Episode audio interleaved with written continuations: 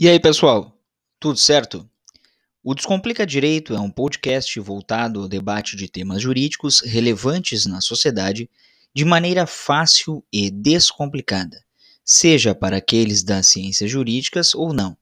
Venha conosco e descomplique também. Vamos lá?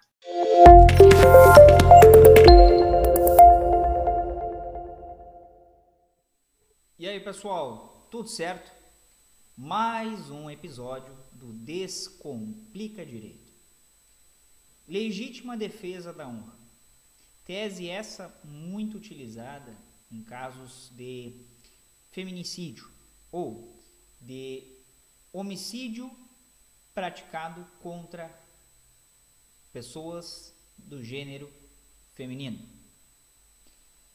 Vejam que é larga utilização por muito tempo, mas agora o olhar do direito é diferente. Razão pela qual o Supremo Tribunal Federal se manifestou pela inconstitucionalidade dessa tese no âmbito do Tribunal do Júri. Confiram agora a manifestação e o posicionamento atual do Supremo Tribunal Federal. Vamos lá. Supremo Tribunal Federal declara inconstitucional tese da legítima defesa da honra. A tese da legítima defesa da honra, ainda usada por acusados de feminicídio, não é tecnicamente legítima defesa. Portanto, não exclui a ilicitude do ato. Além disso, tal argumento viola os princípios constitucionais da dignidade da pessoa humana, da proteção à vida e da igualdade de gênero, estimulando a violência contra mulheres.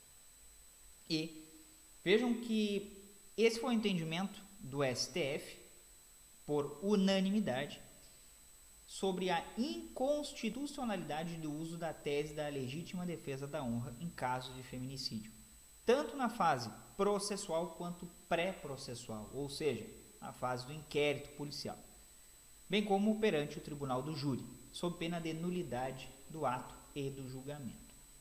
O Supremo já havia formado maioria contra essa tese ainda em junho.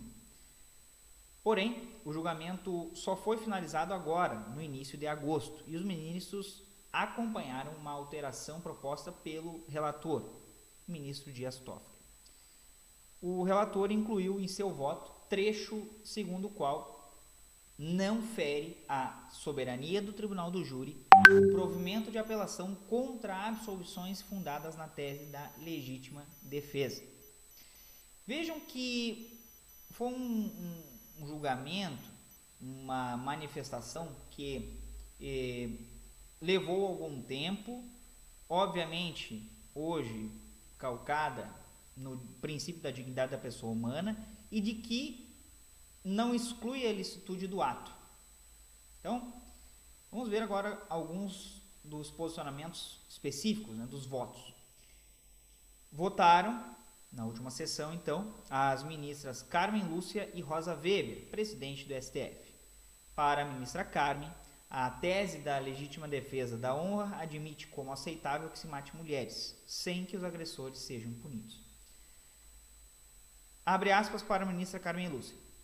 É preciso que isso seja extirpado inteiramente. Mais que uma questão de constitucionalidade, que tem como base a dignidade humana, estamos falando de dignidade no sentido próprio da palavra, subjetivo e concreto de uma sociedade que ainda hoje é sexista, machista, misógina e mata mulheres apenas porque elas querem ser o que elas são, mulheres donas de suas vidas, disse a ministra.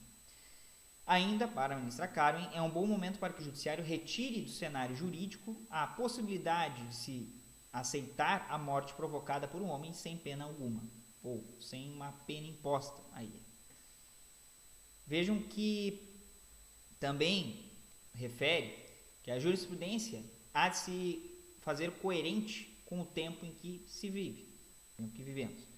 Um tempo de dignidade humana descrita constitucionalmente mas de indignidades desumanas que prevalecem especialmente contra alguns grupos.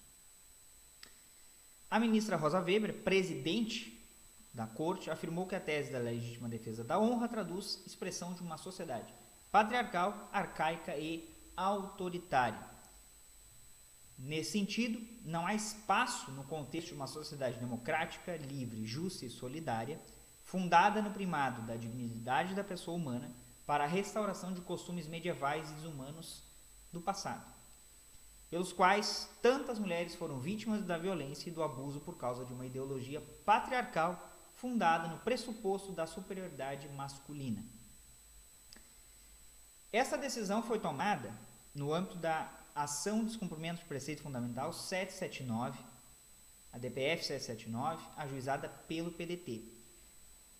Na ação, a legenda pede que seja afastado o entendimento da legítima defesa da honra e que se dê interpretação conforme a Constituição ao artigo 483, inciso 3, parágrafo 2 do Código de Processo Penal, o qual vocês conseguem ter, é, visualizar agora o texto na tela.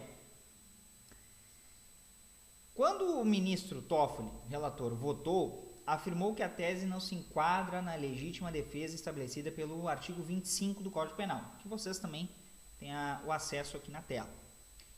Entende-se em legítima defesa quem, usando moderadamente dos meios necessários, repele injusta agressão atual ou iminente a direito seu ou de outrem. Destacou ainda o relator que quem usa violência contra a mulher para reprimir um adultério não está protegido por essa excludente de ilicitude. Afinal, essa pessoa não está se defendendo de uma agressão injusta, mas atacando uma mulher de forma pro, desproporcional, covarde e criminosa. Ressaltou também que a honra é um atributo personalíssimo, que não pode ser abalada em virtude de ato atribuído a terceiro. Quem tiver sua honra lesada deve procurar compensação por outros meios, como ações cíveis e entre outros, segundo o ministro Toffoli. Encerra dizendo que a legítima defesa da honra é um recurso retórico odioso, desumano e cruel, usado por acusados de feminicídio para imputar às vítimas a causa de suas próprias mortes ou lesões, contribuindo para a perpetuação da cultura de violência contra as mulheres no nosso país. Interessante posicionamento STF apenas em 2023. Talvez pudesse ter sido exprimido antes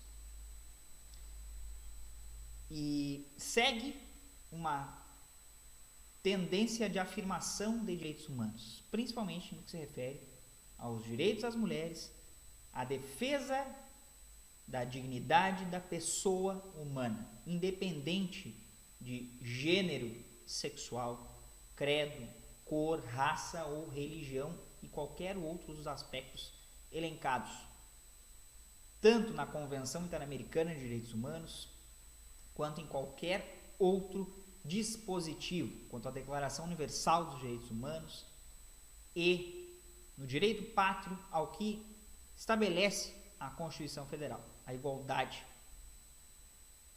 e principalmente a dignidade da pessoa humana, sempre nesse primado.